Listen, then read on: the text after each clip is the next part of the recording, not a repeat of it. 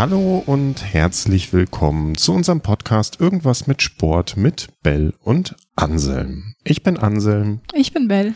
Und wir sind heute eingeladen worden. Und zwar sitzen wir im wunderschönen Chiemgau. Es ist Sommer, es regnet, aber wir gucken vor allem hier, wo wir sitzen, auf grüne Wiesen. Und was liegt da näher, als uns über Monoskifahren zu unterhalten? Bell, wie kommt das zustande? Genau, wir sitzen mit und bei Martin Braxenthaler. Martin, du hast uns freundlicherweise zu dir eingeladen. Und ähm, Monoskifahren ist deine Sportart. Also ähm, zehn, ich sag nur zehn Goldmedaillen bei den Paralympics, sechsmal Weltmeister und was ich auch sehr krass finde, neunmal den Gesamtweltcup gewonnen.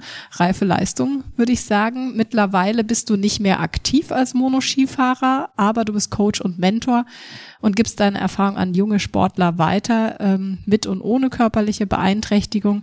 Ähm, und genau deswegen sitzen wir heute hier und sprechen mit dir über das Thema Monoskifahren, aber auch über das Thema Motivation und innere Stärke oder persönliche Stärke. Deswegen schön, dass wir hier sein dürfen, Martin. Ja, hallo, herzlich willkommen. Ist schön, dass ihr hier zu mir gekommen seid und ich freue mich jetzt auf ein nettes Gespräch mit euch. Cool. Martin, ich habe es im Vorgespräch schon gesagt, ich als ostwestfälischer Flachlandtiroler, der zum Skifahren so gar keine Bindung hat, kannst du mir erklären, was ist Monoskifahren und wie darf ich mir das vorstellen? Ja, was ist Monoskifahren? Die Frage wird öfters gestellt. Die meisten verbinden es irgendwie für einen Sport für Fußgänger, die auf beiden, also mit beiden Beinen auf einem Ski stehen. Das ist nicht so. Aufgrund meiner Voraussetzung, ich habe eine körperliche Behinderung, ich habe eine Querschnittlähmung seit dem Betriebsunfall im Jahre 1994, also mhm. als ich damals 22 Jahre alt war habe ich die Voraussetzung oder ist es für mich äh, Voraussetzung, dass ich mit einem Monoski fahre? Das heißt, der Monoski äh, ist wie folgt aufgebaut. Ich habe eine ganz enge Sitzschale, das kann man vergleichen, ich muss knackig sitzen wie, ähm, wie ein Skischuh für einen normalen Skifahrer. Dann äh, ist die Sitzschale auf einem Sitzrahmen montiert, der wiederum über einen Umlenkmechanismus mit einer Bindungskonsole. Das Ganze ist mit einem Stoßdämpfer ab gedämpft, um Unebenheiten der Piste abzufangen. Und die Bindungskonsole hat die Form einer Skischuhsohle. Das heißt, das Ganze mhm. steckt in einem Alpinski drinnen in der mhm. Bindung. Und ich kann sitzend auf dem einen ähm, Alpinski, sitzend in meiner Sitzschale und ähm, an den Armen Händen habe ich Krückenski, das sind wie so Unterarmstützen mit kleinen Skiern unten dran, die ich ein bisschen zum Anschieben und zum Ausgleichen während der Fahrt hernehme. Ähm, das ist meine Art und Weise, wie ich als Monoskifahrer auf der Piste unterwegs bin. Das stelle ich mir jetzt unheimlich wackelig vor.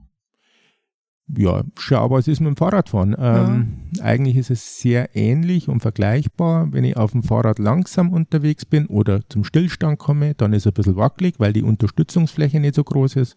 Aber sobald ich eine Geschwindigkeit habe und mich die Seitenführungskräfte letztlich unterstützen, ist es überhaupt kein Thema. Und es ist wie bei allem. Fahrradfahren muss man mal lernen, da stürzt man und beim Monoskifahren ist auch nichts anderes. Hm. Das heißt, die Stabilität kommt mit der Geschwindigkeit. Genau. Und je schneller das man fährt, umso wichtiger oder umso besser ist es, weil umso weniger lang mhm. dauert das Risiko. Okay. Jetzt ähm, sitzen wir hier im, im Chiemgau. Du hast gesagt, du bist auch in der Nähe hier aufgewachsen. Skifahren und du, war das schon immer dein Ding?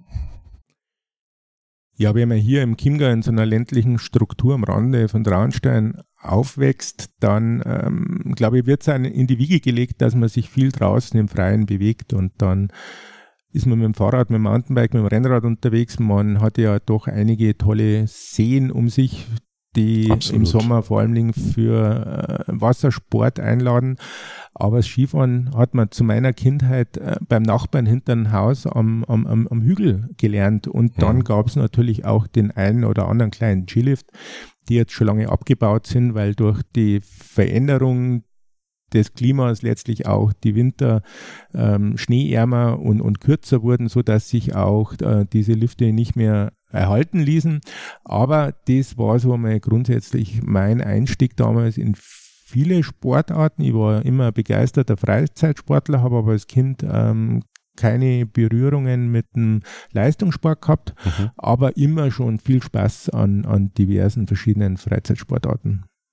Jetzt frage ich mich, wenn du dann, du hattest deinen Unfall, war für dich dann klar so, ich muss wieder irgendwie auf die Piste zurück oder, oder hast du erstmal andere Sportarten gemacht? Ja, nach meinem Unfall mit der Diagnose Querschnittlähmung ähm, wurde ich äh, in Murnau in, in der BG Unfallklinik rehabilitiert und die Rehabilitation sieht ja Folgendes vor, dass man lernt in seiner neuen Lebenssituation, also mit Querschnitt, mit Rollstuhl, ähm, zurechtzukommen und äh, möglichst selbstständig zu werden, ein selbstbestimmtes Leben zu führen. Und hierbei spielt der Reha-Sport eine große Rolle. Äh, man äh, treibt Sport in der Gruppe, aber auch allein, um spielerisch letztlich äh, den Umgang mit dem Rollstuhl zu lernen, aber auch um sich fit für das dann neue Leben zu machen. Das heißt, ähm, je fitter ich bin, je leichter tue ich mich, ähm, die Ausfälle oder die Mobilitätseinschränkungen, die ich habe, zu kompensieren. Und über den Reha-Sport bin ich zum Behindertenbreitensport, zum Rollstuhlsport gekommen, habe dann erst auch mal ähm, Rollstuhlbasketball gespielt, ah, cool. bin dann mit dem Handbike unterwegs gewesen oder auch viel bei uns über die Dörfer, über die Hügel ähm, mit dem Rollstuhl, um mich fit zu machen, weil ich das relativ schnell gemerkt habe, einfach ähm, je fitter ich bin, je leichter fällt mir das alltägliche Leben. Und dann habe ich mal in einer Fachzeitschrift für Menschen mit Körperbehinderung einen Artikel gelesen, da ging es ums Monoskifahren und dann war für mich so der Gedanke, Mensch, das müsstest du mal ausprobieren, weil dann hättest du vielleicht die Möglichkeit wieder samt deinem Handicap mit den Kumpels, die ja kein Handicap haben, wieder Skifahren zu gehen und dann letztlich auch die Bergwelt und den Winter aktiv und positiv zu erleben. Hm. Wie war der, wo du deine Kumpels ansprichst, wie war so der, der, der Umgang und die Unterstützung von, von deinem Umfeld damals in, in der Zeit? Weil ich stelle mir das, ich kann mir das gar nicht vorstellen, so ein Impact und dann zu sagen, okay, mein Leben ändert sich von jetzt auf gleich, dann wieder auf die Beine zu kommen und so diese mentale, ich suche mir neue Ziele, dass ich sage, es geht jetzt weiter und ich habe immer Sport gemacht, ich mache jetzt wieder Sport, hole mir dadurch vielleicht auch die Motivation, ähm, mit neuen Zielen und da mit einem Umfeld. Wie war so das Umfeld? Was, was hat das Umfeld dir gegeben in der Zeit? Ja, jetzt, die Anfangszeit war für mich extrem schwierig, weil ich mit der neuen Situation oder mit dem Unfall komplett überfordert war. Ich hatte ja bis zu dem Zeitpunkt auch eigentlich keine Berührungen mit Menschen mit Behinderung, also weder im Freundeskreis, Verwandtschaft, Familie oder in der Nachbarschaft. Das heißt, das Thema war für mich völlig neu. Ich mache da kein Geheimnis draus. Das war eine extrem schwierige Zeit, wo es mir auch lange Zeit ganz und gar nicht gut ging.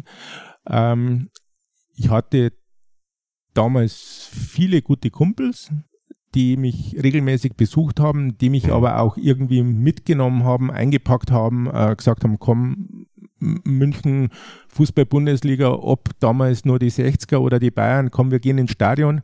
Und das waren dann so für mich die Einstiege wieder in, in das normale gesellschaftliche Leben, wo ich dann auch gespürt habe, auch wenn ich mit dem Rollstuhl unterwegs bin, das Handicap ist vielleicht nicht immer das, das Entscheidende, sondern mhm. ich kann, wenn ich mag und wenn ich es annehme, dass manche Sachen einfach ein bisschen anders funktionieren, kann ich auch wieder mit den Kumpels unterwegs sein und Spaß haben. Und das war schon sehr, sehr wichtig. Und wie es halt auch ist im Freundeskreis, ein paar haben sich ein Stück distanziert, aber das lag ja nicht an meiner Situation, sondern das, das Problem lag ja auf deren Seite, weil mhm. die Berührungsängste hatten, die die hatten Angst davor, mir entgegenzutreten und schlimmstenfalls noch fragen zu müssen, und wie geht's da?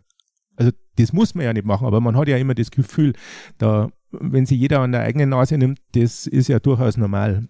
Habe ja überhaupt kein Problem und bin ja auch kein Bös, weil ich genau weiß, wie schwierig so Situationen für jemanden sein können. Aber viele äh, der Kumpels von damals sind heute noch meine Kumpels. Cool. Und dass man mal mit jemandem mehr zusammen und, oder unterwegs ist oder dass einem mehr verbindet und manchmal auch weniger, das, das ist bei jedem normal, ob mit oder ohne Behinderung. Ich glaube, das Schönste ist, wenn man sich ja vielleicht lange nicht sieht und, und man wenig Kontakt hat, dass es umso schöner ist, wenn man sie trifft und man versteht sich und jeder akzeptiert auch und hat Verständnis für die Situation. Und dann passt's und dann reicht's für einen Kaffee oder mal für so einen Fünf-Minuten-Plausch am Parkplatz. Oder auch, dass man mal sagt, komm, jetzt gehen wir mal wieder richtig äh, Bier trinken, so wie früher, oder Unternehmer was. Und das, das glaube ich, ist das Schöne und, und das, dem, dessen muss man auch dankbar sein. Absolut. Was ich ja ganz cool finde, auch beim, beim Monoskifahren und Skifahren, also selbst der Mensch ohne Behinderung braucht Hilfsmittel auf dem Schnee, um sich fortzubewegen, nämlich die Skier oder Snowboard und Skistöcke und so weiter. Das heißt, jeder braucht irgendwas. Und ob das jetzt ein Monoski, ein Skibob, ein Biski oder Skistöcke ist, das ist ja dann letztendlich auch wurscht. Und wer dich schon mal auf der Piste erlebt hat, und ich habe dich schon mal gesehen, also du rast da in einem Höllentempo runter. Also ich glaube, da können, können auch deine Kumpels da manchmal einpacken. Ja, also man kriegt natürlich dann wenn man auf der Piste unterwegs ist und es ist ja kein Geheimnis, ich war ja einer der Besten, die es jemals gegeben hat, ähm, viel Respekt und, und, und Bewunderung für das, was man macht. Ähm, aber das eine ist der Wettkampfsport, der Leistungssport früher und heute das gemeinsame Skifahren, äh, das, das positive Erlebnis der Bergwelt des Winters, ähm, wo man mit den Kumpels, mit Familie oder mit Freunden unterwegs ist. Da glaube ich, ist kein Leistungsgedanken mehr dabei. Da ist es ganz klar, da ist der Genuss im Vordergrund. Aber es ist ja umso schöner, wenn es die Möglichkeiten gibt, dass man als Mensch mit Behinderung ähm, so aktiv am Skifahren, an, an, an, am Wintersport teilnehmen kann. Mhm. Jetzt hast du gesagt, du warst sehr, sehr erfolgreich mit dem, was du da gemacht hast. Was ist denn so dein Geheimrezept? Was hat dich so erfolgreich gemacht? Ja, einmal glaube ich, dass ich ähm, mit Sicherheit gerade eben für das Monoskifahren unglaubliches Talent hatte. Das wurde mir schon nach den ersten Versuchen irgendwo ein bisschen ähm, zugeschrieben. Dann habe ich, äh, glaube ich, körperlich ähm, sehr, sehr gute Voraussetzungen. Ich war schon immer sehr kräftig gebaut, koordinativ schon immer sehr talentiert, und andererseits mein Körperbau, ich bin jetzt nicht, nicht besonders groß mit äh, Meter 74, Meter 75, habe im Verhältnis auch keine besonders langen Beine, also ich bin so ganz normal, aber das ist ja alles, was mich sitzend in dem System Monoski letztlich schlagkräftiger gemacht hat. Gute Koordination, kräftiger Oberkörper, aber keine Beine, die irgendwo ausladend und als, als, als passive Masse ja bewegt und gesteuert werden müssen.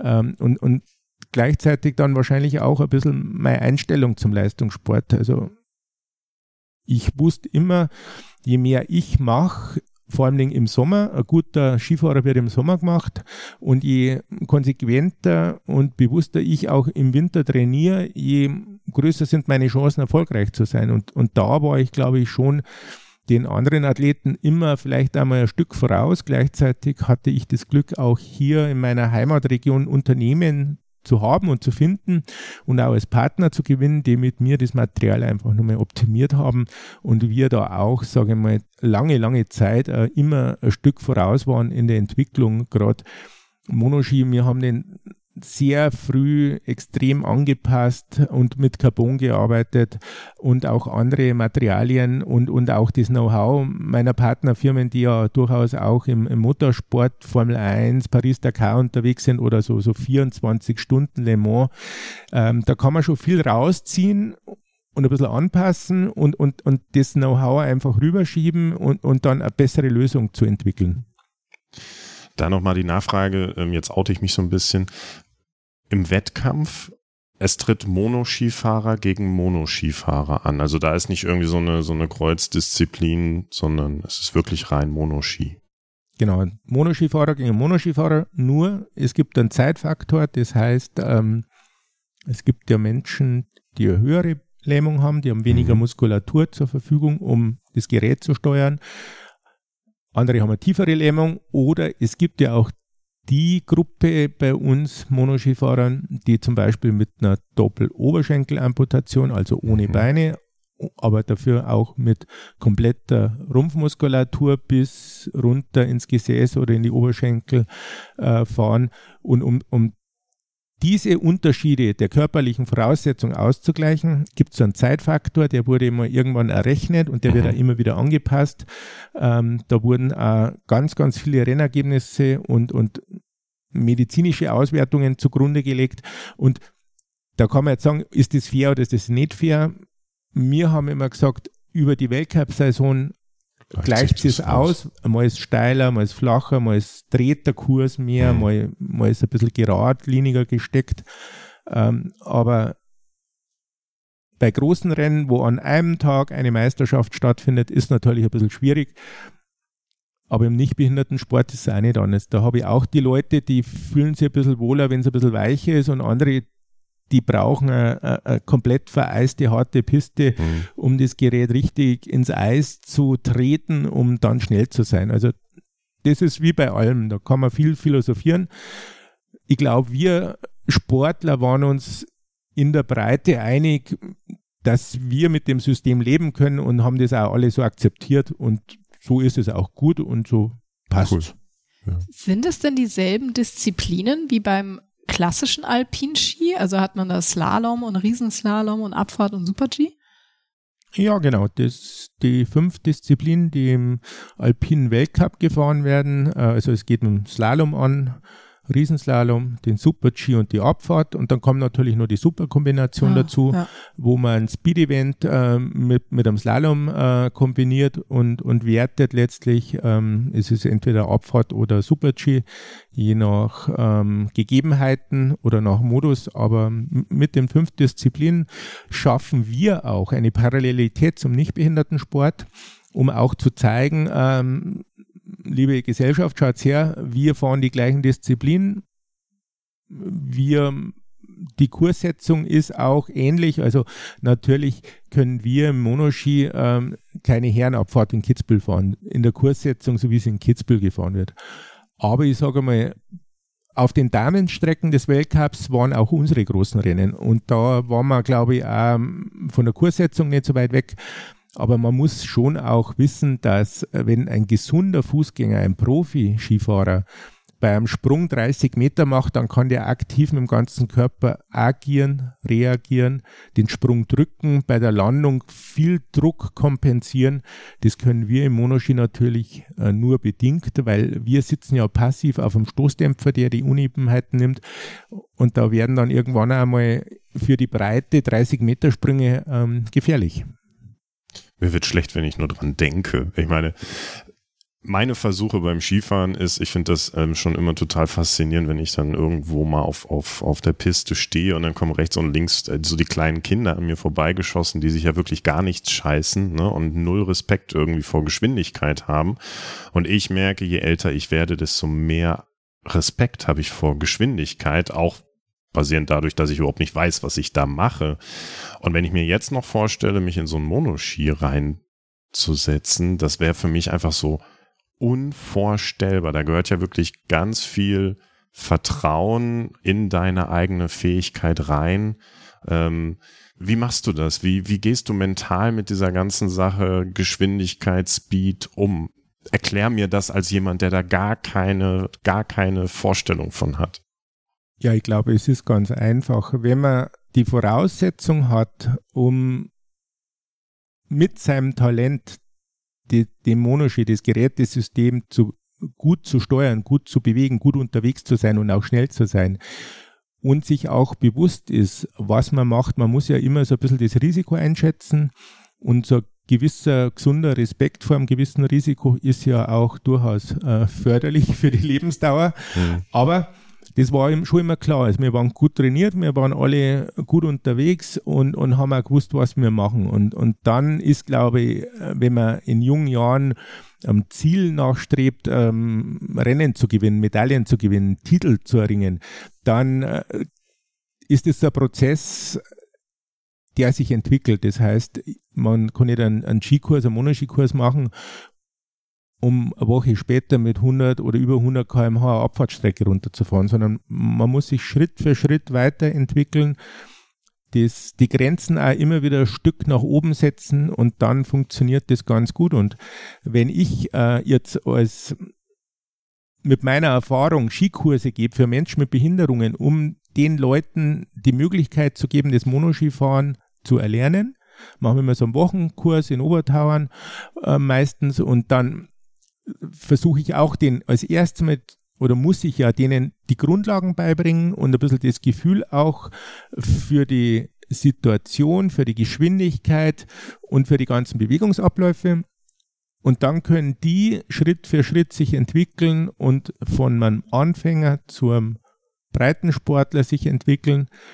Und wer das Zeug hat, kann sich natürlich dann zum Leistungssportler entwickeln. Und das ist, glaube ich, das Entscheidende. Aber für mich ist eigentlich die Motivation, Skikurse zu geben, nicht die junge Leistungssportler zu akquirieren, sondern möglichst vielen die Möglichkeit zu bieten, das Monoskifahren kennenzulernen, um in der Bergwelt aktiv unterwegs zu sein, um im Winter äh, positive Eindrücke zu gewinnen, weil für einen Rollstuhlfahrer ist ähm, einmal der Winter eher negativ behaftet, kalt, feucht äh, und die Bergwelt für manche gefühlt unerreichbar, weil ähm, vor allem die Bergwelt aktiv zu erleben, weil mit einer Gondel rauffahren, runterschauen und mit der Gondel wieder runterfahren, das ist nur so halb spannend. Aber wenn ich im Winter beim sonnigen, schönen Wintertag mit dem Lift hochfahre und, und, und ziehe da meine Spuren in die Skipiste und spüre die Freiheit, dann, dann kann das was und dann gibt mir das ein gutes Gefühl. Man sieht das Glänzen in den Augen, wenn du davon erzählst. Man muss ja auch dazu sagen, ähm, was man sich am Anfang so schwer vorstellen kann, aber du kannst auch alle Liftarten fahren mit deinem Monoski. Also, oder? Du kannst Schlepplift fahren. Wie machst du es beim Sessellift? Also Schlepplift fahren ist kein Problem. Da habe ich vorne so einen kleinen Gurt, der vor meinem Monoski ähm, gespannt ist und da hänge den, den Schleppliftbügel ein und der Gurt hat auf einer Seite so einen Schnellverschluss, so einen Quick Release, wo ich oben an der Ausstiegsstelle an, an so einem kleinen Auslöseseil ziehe und dann löst sich der und dann geht der Bügel weg und ich bin ja mit dem Schlepplift ähm, auf den Berg befördert worden. Dann kann ich meinen den Umlenkmechanismus der Stoßdämpfung, den kann ich entriegeln und kann mich somit hochstützen, um die Möglichkeit zu haben, dass am Sesslift-Einstieg der Sesslift mir unter den Hintern, unter die Sitzschale reinfährt, mich letztlich mitnimmt und oben schiebe ich mich einfach raus und die, der Mechanismus klappt wieder runter und dann kann ich manuell über so einen Haken ähm, wieder verriegeln und wenn man weiß, wie das funktioniert und wie sich das anfühlt, dann geht es am besten, wenn der Sesslift in ganz normaler Geschwindigkeit seinen Betrieb fortführt, weil dann nimmt er mich auch am schönsten mit. Ein bisschen tricky ist bei einer Gondel, weil natürlich ähm, die Gondeln, da muss ich ja eigentlich meine Ski abschnallen, um reinzukommen. Und das ist für mich nicht so einfach. Da haben wir verschiedene Möglichkeiten. Heutzutage habe ich natürlich auch aufgrund der baulichen Situation nicht mehr die Gondelstationen, wo ich unten in den Flur reingehen muss und dann irgendwo Treppe hoch, bis ich oben in die Gondel steige, sondern meistens habe ich ganz kurze Wege vom Schnee bis zum Gondeleinstieg. Das Ganze ist nur mit einer Gummimatte belegt. Das heißt, entweder ähm, schnalle ich den Ski unten von meiner Bindungskonsole ab und ich rutsche auf der Konsole rein und ähm, kann somit bitte ich da meistens irgendjemanden meinen Ski mitzunehmen und oben schnallen wir wieder an an der Gondelausstiegsstation. Oder manchmal kann man es auch machen, dass man sagt, das ist jetzt ein Meter über so eine Gummimatte drüber, da rutsche ich jetzt einfach auf meinem Alpinski in die Gondel rein. Der stellt die einmal ein bisschen kurz langsamer und dann funktioniert das andere Variante, Möglichkeit ist ja auch die, dass oft ähm, eine Gondel hochführt ins Skigebiet und oben im Skigebiet äh, vorwiegend Sessellifte äh, für die Beförderung bereitstehen. Dann nehme ich mein ganzes Equipment mit, pack mein Monoski, die Krückenski, den Alpinski in die Gondel rein, fahre mit dem Rollstuhl hoch in der Gondel, oben Gondelausstieg, steige um in mein Monoski, genieße den Skitag und nachmittags entweder schicke ich einen Rollstuhl mit der Gondel runter und mache die Talabfahrt oder ich steige eben oben an der Bergstation wieder aus meinem Monoski raus und fahre mit dem Equipment ähm, und in meinem Rollstuhl letztlich runter. Also sobald man ein paar Mal irgendwo war und irgendwelche Gegebenheiten gesehen hat und sich damit arrangiert hat, hat man relativ schnell ein Gefühl dafür. Heutzutage haben wir ja die Möglichkeiten, dass ja alles im Internet nachlesbar und über Grafiken dargestellt ist. Mhm.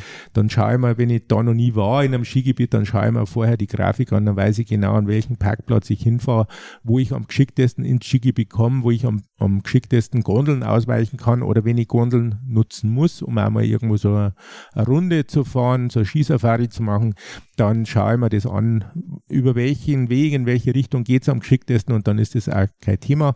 Und in der Regel sind ja auch die Mitarbeiter der Bergbahnen sehr, sehr zuvorkommend, haben ja auch durchaus schon Erfahrung im Umgang mit den Monoskifahrern, weil es ja doch auch eine ganze Menge gibt, die da auf den Skipisten unterwegs sind.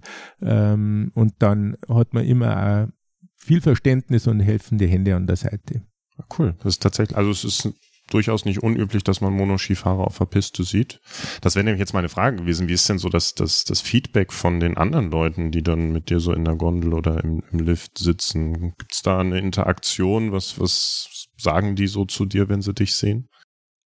Ja, grundsätzlich ist es so, dass man meistens Bewunderung entgegengebracht kriegt. Mhm. Und ähm, Manche haben auch irgendwo technisches Interesse, die fragen dann auch, du, warum ist das so oder wie ist das so, wie funktioniert das sonst noch mit dem Liftfahren und am coolsten sind natürlich die Kinder, weil Kinder sind ja unvoreingenommen und die sagen dann, oder man hört es ja mhm. zum Beispiel in der Schlange, wenn man ansteht, um in den Sesslift einzusteigen, Papa, schau mal da vorne, was hat der denn für ein cooles Gerät?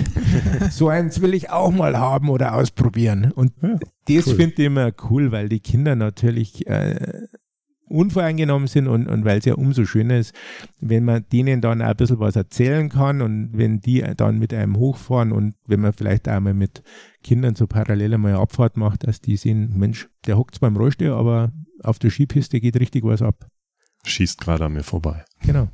Ja, und auch das mit dem Liftfahren, wie du sagst, ne, wenn man das paar Mal gemacht hat, man muss es ja auch als nicht gehandicapter Skifahrer üben. Also ich weiß noch, wie oft ich als Kind aus diesen Steppliften gefallen ja. bin oder versucht habe, mit dem Arm diesen Bügel noch festzuhalten mhm. und irgendwie da hochzukommen. Und das war alles ganz schrecklich. Also, ähm, aber ich glaube, da braucht man eine Menge Mut und man darf auch nicht zu ängstlich sein. Ja, sicher. Also ich glaube, wenn einmal das Interesse da ist, dass man sagt, Mensch, ich schaue mir das einmal in, im Rahmen von einer Kurswoche an und versuch's mal, dann glaube ich, ist der wichtigste Schritt, dass man es einfach macht. Und wir sind immer in einer Gruppe unterwegs, da ist der Leistungsgedanken außen vor ich kann auch jedem schon im Vorfeld von unserem Kurs bescheinigen, der, der am ersten Tag die besten Fortschritte hat, ist oft am dritten Tag nicht der, der am besten Ski fährt, sondern das verschiebt sich in so einer Kurswoche immer wieder. Und in der Gruppe mit der Dynamik einer Gemeinschaft äh, entwickelt sich natürlich am besten und da motiviert man sich gegenseitig, da hilft man sich gegenseitig. Und da haben wir immer richtig, ähm, ja, ganz nette Tage, tolle Wochen, wenn wir da auf der Piste unterwegs sind. Und schön ist ja, dass ja jeder seine eigene Geschichte hat, jeder hat seine eigene Persönlichkeit und da kann man auch abseits der Skipiste, sei es beim Frühstück, beim Abendessen oder einmal beim Bierchen am Abend an der Bar, sehr viel lernen und erfahren, weil jeder ja irgendwie seine eigene Geschichte zu erzählen hat mit den eigenen Vorlieben und, und Lösungen dazu. Jetzt gibst du ja auch selber Vorträge ne, zum Thema Motivation, persönliche Stärken finden. Wie mal rückblickend auch auf deine aktive Karriere und dann auch der Übergang, weil ich glaube, das ist ja für jeden, der das pro professionell gemacht hat, dann auch sich aus, aus dem Profisport zu verabschieden und zu sagen, okay, ich gehe jetzt meinen nächsten Weg. Wie motivierst du dich? Wie, wie setzt du dir Ziele, um motiviert zu bleiben? Wie machst du das? Ja, einmal bin ich es ja gewohnt, ähm, mir Ziele zu setzen und denen nachzustreben und auch eben mir eine Lösung zu finden, wie ich in überschaubaren Schritten an mein Ziel kommen kann.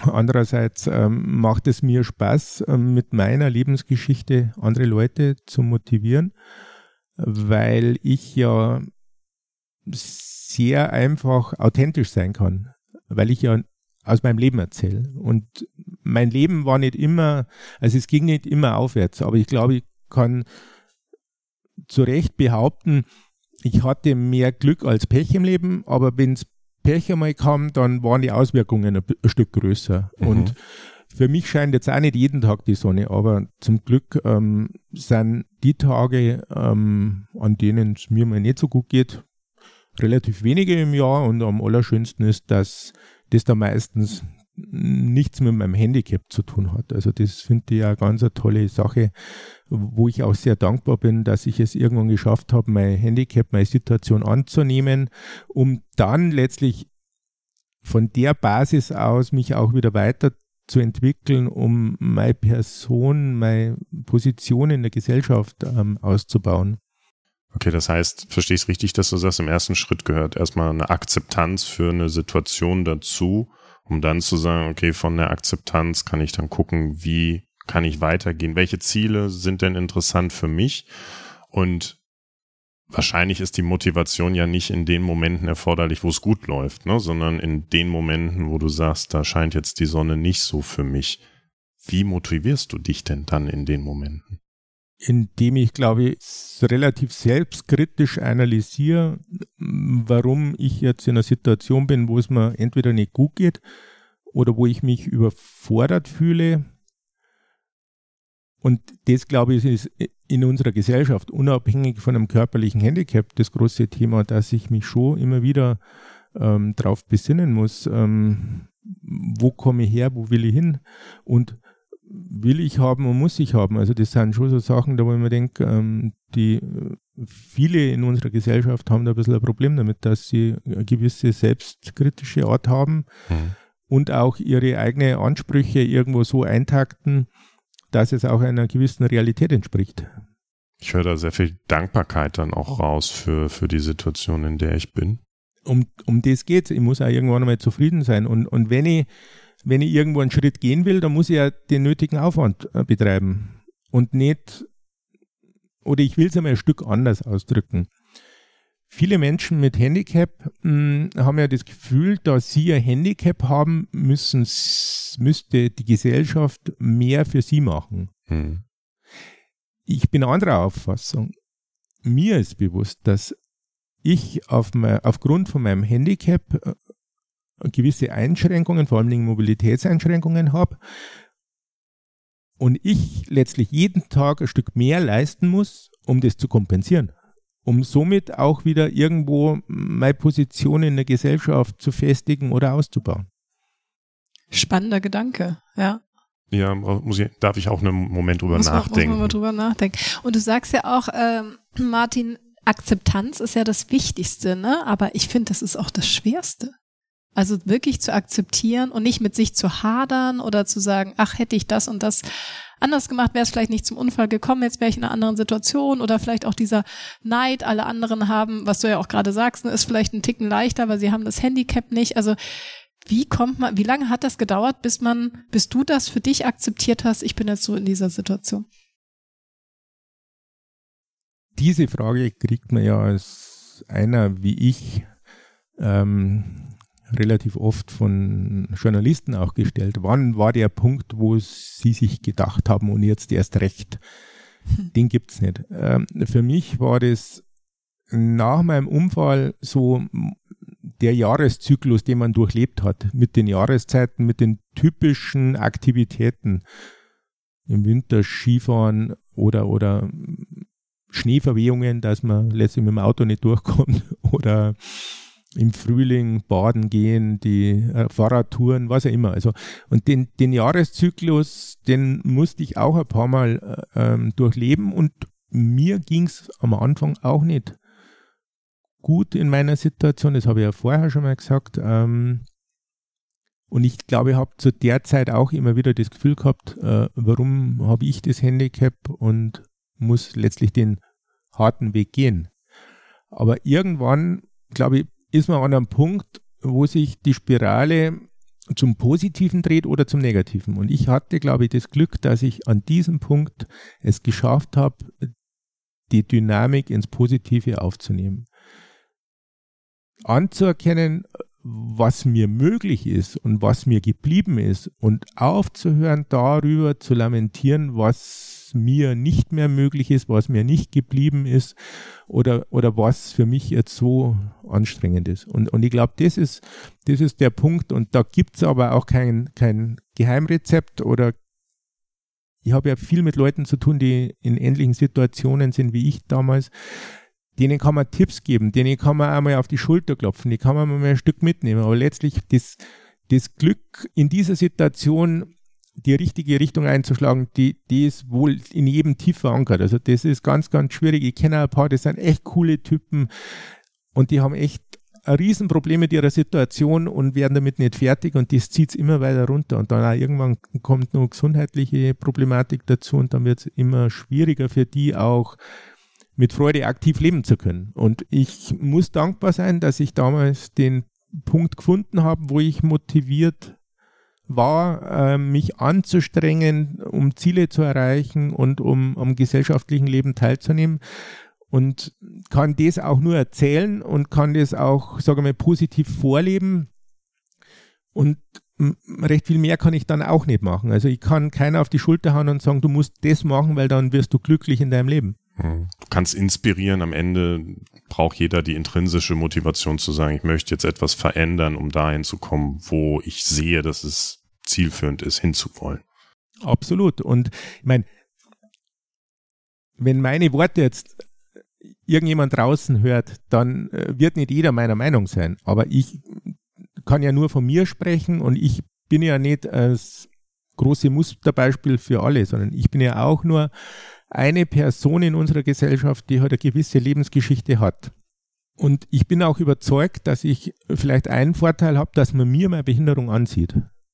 Weil ich dann in der Gesellschaft auch ein Stück anders wahrgenommen werde. Weil wir haben momentan oder gerade in der Entwicklung der letzten Jahre ähm, eine Thematik, wo wir viele Mitmenschen haben, die ja psychische Probleme haben ähm, und denen sieht man es nicht so an. Oder, oder Menschen mit einem Handicap, das irgendwo im, im Organischen liegt oder so.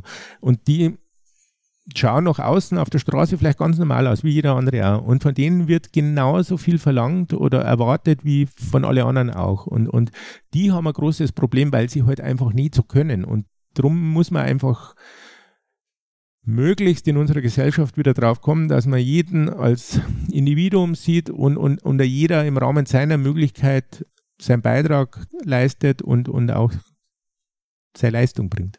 Ich glaube, das ist ein mega wichtiger Punkt, dass man Leute auch schnell einfach in Schubladen steckt, ja, oder denkt, das macht doch mal oder wieso kriegt ihr das nicht hin und du die Geschichte einfach nicht kennst und einfach nicht weißt, was da, was da dahinter steckt. Ein gegenseitiges Verständnis. Das ist, glaube ich, generell im Leben eine ganz gute Eigenschaft. Wenn ich versuche zu verstehen, was den anderen bewegt, dann ist es auch ein schöneres Miteinander. Absolut. Und wenn ich mit Kindern, Jugendlichen arbeite, ich bin bei uns im Dorf, im, im Fußballverein engagiert, auch in der Fußballmannschaft ähm, meines Sohnes, der jetzt mit elf, zwölf Jahren in der U13 spielt. Und ähm, wir ein kleiner Dorfverein sind, wo wir kleine Brötchen backen, äh, erzähle ich es und, und, und, und gebe ich immer wieder die, Devise aus, ähm, wir, wir wollen ähm, alle mitnehmen. Also die Besten, denen wollen wir gerecht werden, aber auch den Schwächeren. Und dann geht es auch um Wertevermittlung. Und da bringe drei Werte jetzt ins Spiel, Respekt, Fairness, Teamgeist, was extrem wichtig ist. Auch gerade für unsere Kinder, für unsere Jugendlichen, äh, die ja auf dem Weg sind, als Erwachsene eine ganz wichtige äh, Rolle in unserer Gesellschaft zu spielen. Ich glaube, das ist auch so ein Punkt, was ich jetzt schon öfter gehört habe und ich kenne das selber auch. Wenn du in einem Verein bist, der auch so ein bisschen leistungsorientiert ist und du dann aber gar nicht an diesen Wettkämpfen teilnehmen möchtest oder vielleicht gar nicht auch so die, die Leistung hast, das zu tun, dann fällt man dann auch sehr schnell hinten runter, obwohl einem die Sportart eigentlich total viel Spaß macht. Und das finde ich immer noch so schade. Man verliert den Spaß an Man der verliert Bewegung, den Spaß ja. daran, weil man auch nicht mehr beachtet wird, man wird nicht mehr korrigiert, man, weil man, also man hat das Gefühl, man ist so ein bisschen unsichtbar geworden, weil sich alles auf die Leistungsträger konzentriert und dann hören auch viele auf mit Sport. Absolut, da haben wir ein gutes Beispiel. Also bei uns in Traunstein gibt es einen leistungsorientierten Fußballverein, der auch ein Nachwuchsleistungszentrum und ein Talentstützpunkt ist. und auch manche Jungs von uns aus dem Verein sind irgendwann dahin gewechselt, weil sie einfach die Motivation hatten, zu schauen im Fußball, ähm, wie weit geht's oder wie weit reicht mein Talent, auch in jungen Jahren schon. Das ist ja durchaus das System. Und wir sind sehr bedacht darauf, immer Kontakt zu denen zu halten, um dann, wenn der Punkt eintritt, dass sie hinten runterfallen, weil gerade ein bisschen viel los ist mit Schule, Familie, irgendwas, oder weil ja andere Talente nochmal dazukommen, die vielleicht besser sind, wollen wir die frühzeitig wieder abholen und bei uns zu integrieren, bevor die hinten runterfallen und die Lust am Sport und an der Bewegung verlieren. Und gleichzeitig ist, ist es mir oder auch uns sehr, sehr wichtig, wenn einer kommt, so ein Fußballjunge oder ein Mädel äh, im Fußball und sagt, du, mh, hm, mir taugt's nicht mehr so, ich habe nicht mehr so viel Spaß, dann habe ich kein Problem und, und werde das Kind, den Jugendlichen unterstützen, wenn er irgendwie andere Interessen hat, wenn er zum Handball, zum Basketball gehen will oder vielleicht auch zum Kulturverein, wo er in der Gemeinschaft bei den Pfadfinder oder, oder gerade so traditionell bayerische Kulturvereine wie der Trachtenverein, wenn er da ähm, dazu stößt, weil da sein Interesse vielleicht liegt, ähm, dann finde ich das super. Aber wenn einer sagt, er will gar nichts mehr machen, dann finde ich es brutal schade und da muss ich meistens ein bisschen, ja, ein bisschen reden, ein bisschen argumentieren, einmal mit den Eltern reden, weil nichts zu tun, das ist brutal schade. Und gerade im Kinder- und jugendlichen Alter ist letztlich, sage ich mal, ähm, eine gewisse Herausforderung, ein gewisser Anspruch in der Gruppe unglaublich wichtig, um auch mit, mit Zielsetzung, Erfolg, Misserfolg umzugehen und das Ganze spielerisch, sportlich und andersrum ist es auch, glaube ich, extrem wichtig, dass die Kinder lernen, sich zu bewegen und auch hoffentlich das Gefühl verinnerlichen, was Sport für positive Wirkung auf, dem, auf Geist und Körper hat. Absolut. Stimme ich dir zu 100 Prozent ähm, zu. Vor allem die wenigsten haben ja, glaube ich, Glück, wirklich mit der ersten Sportart so ihre Sportart zu finden. Das ist ein, ich darf es ausprobieren, ich darf viele Sachen ausprobieren, um zu gucken, was macht mir denn Spaß? Wo habe ich vielleicht auch ein Talent, wo ich genau diese, mir das Selbstbewusstsein, diese Stärken mir holen kann? Und da finde ich deine Einstellung mega gut zu sagen, okay, ich supporte sie einfach auf einem anderen Level, um den Spaß an der Bewegung zu finden. Was mich jetzt noch interessieren würde, äh, Martin, was machst du jetzt nach deiner aktiven Karriere? Ist Monoskifahren immer noch so deine Hauptsportart oder machst du jetzt, hast du was völlig Neues für dich entdeckt? Ja, was mache ich jetzt nach meiner Karriere? Jetzt ist ja mein Karriereende auch schon ein paar Jahre her. Hat ja 2010 meine letzten Rennen bei den Paralympics in Vancouver. Nee, sportlich vielseitig. Familienvater, zwei Kinder, das heißt, da sind jetzt auch die Prioritäten ein bisschen anders ähm, eingetaktet. Aber ich fahre gern Ski mit Familie, mal allein, einmal mit Kumpels. Ähm, ich fahre gern Fahrrad, also Handbike, ob allein für mich, um meinen Körper zu trainieren oder auch mit der Familie. Ähm, gehe gern schwimmen, also alles, was auch äh, mit der Familie, mit den Kids ähm, oder einmal einfach nur mit meiner Frau, wenn die Kids bei Freunden sind oder Opa und Oma sind, was uns gemeinsam Freude bringt. Und ähm, es hat jetzt nichts Großartiges Neues entwickelt, aber das Schöne ist ja eigentlich, dass man nach wie vor an seinen Kernsportarten Spaß und Freude hat. Und das Schönste ist natürlich, wenn man auch Abstand vom Leistungsgedanken hat, weil dann macht es natürlich noch mehr Spaß. Also das heißt, so wie ich mittlerweile über die Skipiste cruise, das ist reines Genussskifahren. Äh, wenn ich mit dem Fahrrad unterwegs bin, dann schaue ich jetzt nicht mehr, äh, mit welcher Durchschnittsgeschwindigkeit habe ich jetzt meine Trainingseinheit absolviert, sondern ähm, mir geht es darum, wie lange habe ich Zeit und nach eineinhalb, zwei Stunden muss ich wieder daheim sein.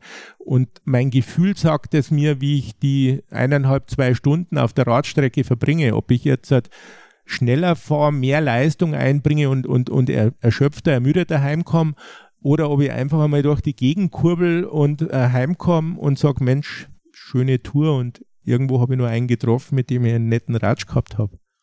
Hast du denn noch ähm, Ziele? Also so wenn der Leistungsgedanke weg ist, hast du denn noch Ziele, die dich motivieren? Oder ist es jetzt auch mal irgendwie ganz geil zu sagen, wie du sagst, ne? ich mache das jetzt nur noch für den puren Genuss? Also im sportlichen Bereich habe ich jetzt keine großen Ziele momentan, die können aber auch mal wieder kommen. Will ich nicht ausschließen, in, in welchem Bereich auch immer. Aber grundsätzlich, ähm, glaube ich, braucht man jeden Tag Ziele äh, im, im Leben, um, um aktiv zu sein und um auch Spaß und ein Stück Herausforderung im Leben zu haben. Und da ist eigentlich momentan mein größtes Ziel einfach gut und gesund zu leben, um Freude am Leben zu haben, um meiner Verantwortung als Familienvater gerecht zu werden oder auch äh, meiner Verantwortung und meiner Aufgabe gegenüber meinen Partnerunternehmen, mit denen ich kooperiere zum Thema Mobilität für Menschen mit Behinderung. Ähm, und das ist eine ganze Menge, was da auch noch hinten dran hängt. Und ich bin ganz zufrieden und glaube, ich kann ganz positiv in die Zukunft schauen. Jetzt muss ich noch eine Frage stellen, die liegt mir eigentlich schon die ganze Zeit auf der Zunge, seit ich dich sehe. Du sitzt jetzt vor uns und du hast einen Hoodie an. Und trotzdem, selbst mit dem Hoodie, sehe ich, was du für einen unfassbar trainierten Oberkörper hast. Machst du da noch separat was zu, zu all diesem Spaß an der Bewegung, was du gerade beschrieben hast? Trainierst du aktiv deinen Oberkörper? Ja, zur rechten Zeit natürlich schon, aber man darf auch nicht vergessen, also einmal bin ich ein bisschen von der Natur gesegnet, war immer schon recht kräftig und sportlich von der Statur her.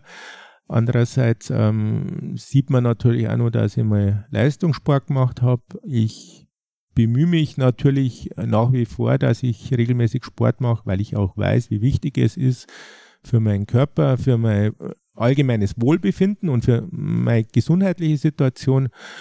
Aber wenn man als Rollstuhlfahrer aktiv lebt ähm, und Auto rein, Auto raus, von Rollstuhl zu Rollstuhl, äh, Kind auf dem Schoß oder auch daheim im Haus, ums Haus äh, aktiv ist, dann ist das alltägliche Leben auch schon ein Stück Training, was man auch bewusst ähm, vonstatten gehen lassen muss, dass es nicht einseitig wird. Aber ich mache nur regelmäßig Sport, das könnte ein Stück mehr sein. Okay, aber es ist jetzt nicht so, dass du irgendwie im, im Keller noch irgendwelche Handelsscheiben hast, wo du trainierst oder dass du jeden Tag irgendwie eine Stunde Holz hacken gehst, sondern du machst das, du integrierst das in den Alltag, den du hast. Genau, in mein Leben, in den Alltag, ähm, mit Freude und ein bisschen Bewusstsein und der Rest ergibt sich. Und das finde ich mega, dass ähm, wenn wir das machen, dass wir so aussehen können. Das finde ich sehr, sehr inspirierend. Ja, ich werde jetzt auch mal ein paar Sachen mehr hin und her tragen. Vielleicht bewirkt das was. Mich. genau. Super, Martin, vielen, vielen Dank, dass du dir die Zeit genommen hast. Ähm, da waren ganz, ganz viele schöne, für mich auch neue Gedankenansätze dabei. Ganz zum Schluss, wir haben noch drei Sätze, die wir unsere Gäste immer ergänzen lassen. Magst du mitmachen noch? Gerne. Der erste, ganz allgemein, Sport ist für mich eine Möglichkeit, sehr viel Wohltuendes und Angenehmes in meinem Körper passieren zu lassen. Das hast du es ja schon mal so grob bisschen gesagt, aber trotzdem meine nächste persönliche Herausforderung im Sport ist. Ist eine, die ich heute vielleicht noch gar nicht kenne oder ist das, was eigentlich normal sein sollte, dass ich regelmäßig Sport mache, um das Positive des Sports nutzen zu können. Cool.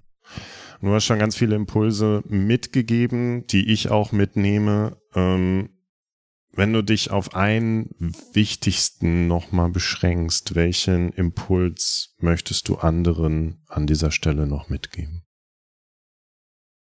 Ich glaube, es ist der, dass wir uns immer wieder bewusst sein müssen, ähm, dass wir alle nur Gast auf Erden sind und unser Leben auch irgendwo endlich ist und darum wir uns auch alle gar nicht so wichtig nehmen müssen, wie wir es oft machen oder meinen tun zu müssen und dass eine gewisse Selbstkritik nicht schadet, sich manchmal zu hinterfragen, ist das, was ich als, als Anforderung habe, schon gerechtfertigt? Oder langt es auch, wenn ich ein bisschen kleinere Brötchen backe und der Respekt gegenüber dem Nächsten? Da kann man eine Menge mitnehmen. Ja, nee, absolut. absolut. Ja. Wichtige Punkte.